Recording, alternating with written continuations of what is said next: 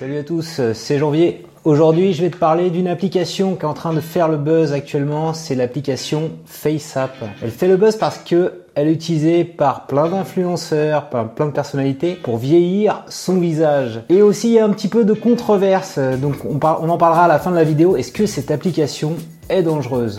Ce que je te propose, c'est qu'on va lancer l'application FaceApp et qu'est-ce qu'on va faire tout simplement? Ben, On va vieillir notre visage. Donc ici, tu vois, j'ai des photos qui ont été prises. On peut partir d'une nouvelle photo.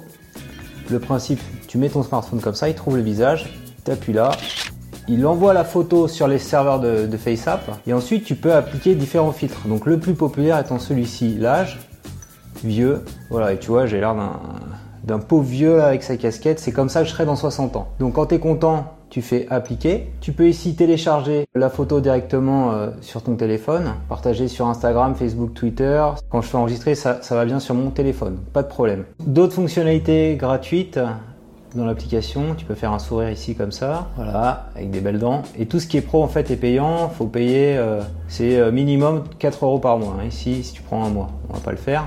Tu peux te rajouter de la barbe également, ça c'est sympa. La coiffure, on peut mettre une frange. Là, je ressemble à Renault. Hein. Éventuellement, te mettre des lunettes. À chaque fois, tu peux voir l'effet avant, après la dernière application du filtre, hein, comme ça, en cliquant ici. Un autre truc sympa, c'est que tu peux changer l'arrière-plan. Donc, soit en prenant une photo que tu as prise euh, petit bateau derrière. Voilà, je mets un ciel derrière moi. Donc, il fait euh, du détourage automatique, c'est pas mal. Ça, je pense que personne n'en parle. Petite fonction de détourage bien sympathique peux faire un effet bouquet comme ça. Voilà, tu peux, tu vois, tu peux faire des trucs euh, assez sympas. Alors il y, y a, un autre truc sympa aussi à faire, c'est un morphing. Morphing, c'est quoi le principe? C'est que tu pars d'une photo de départ à une photo d'arrivée et on voit toute la transformation. Donc ça fait une petite séquence animée. J'avais partagé ça sur euh, mon compte Instagram. Donc il y a l'appli PicMorph qui fait ça aussi. Alors pareil, il y a des formules gratuites. Tu ajoutes ta première photo, donc j'avais fait la démo ici, donc il va enregistrer dans FaceApp, il faut aller récupérer les photos dans FaceApp. Cette photo là, donc on la cadre bien, ici les yeux au niveau de cette ligne là c'est mieux, je fais accepter. Je mets une deuxième photo, pareil je fais choisir dans la galerie, toujours dans FaceApp. Donc là j'avais enlevé ma casquette et là on fait en sorte que ça colle par rapport à l'image originale. Je fais accepter on fait Start Morphing. Tu peux faire un GIF ou une vidéo avec deux façons de séquencer, photo 1 et juste photo 2 ou photo 1, photo 2 et on revient à la photo 1, ce qui est plus sympa. Donc on va enregistrer ça, la vidéo et voilà, on voit la transformation se faire progressivement.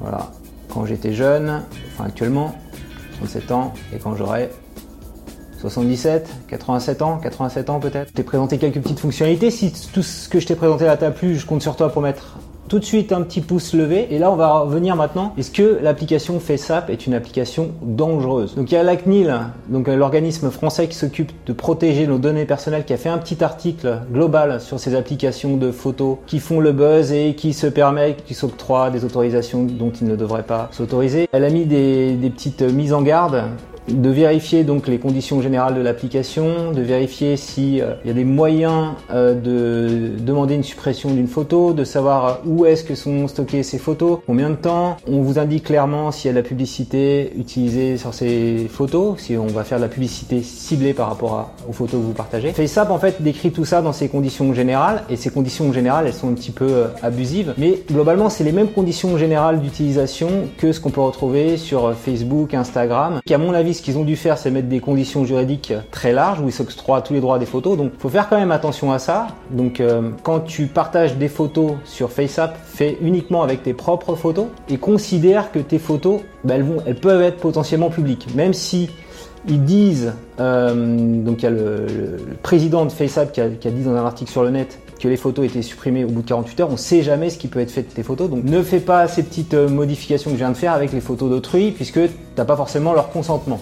Ce que tu peux faire également, euh, c'est t'assurer que tu n'envoies pas de métadonnées. Quand on prend des photos, en fait, il y a la géolocalisation, il y a toutes sortes de, données EXIF qui sont enregistrées. Donc il y a une petite appli qui s'appelle EXIF Stripper. Si tu veux vraiment protéger tout ça, prenons euh, une photo que j'ai faite, euh, je sais pas, hier, je prends celle-là. Tu vois tout ce qui est, tout ce qui est chargé, il y a les coordonnées euh, GPS, il y a l'heure à laquelle j'ai pris la photo, l'appareil photo, remove all et ensuite d'enregistrer une nouvelle photo. On va la renommer FaceApp. Si tu veux être tranquille, si tu es vraiment en mode euh, parano. Et donc je reviens aussi sur tous les les sites de news qu'on fait des articles en disant attention à vos données personnelles, etc. Ce qui est assez drôle dans l'histoire, c'est que tous ces sites de news en fait exploitent à mort beaucoup plus que le fait FaceApp tes données personnelles, tes données de navigation notamment pour euh, sortir de la publicité ciblée. Donc tu peux aller voir notamment sur le site de, de lemonde.fr qui démonte un peu l'application. Quand tu prends Ghostery, tu vas voir tous les cookies qui sont chargés.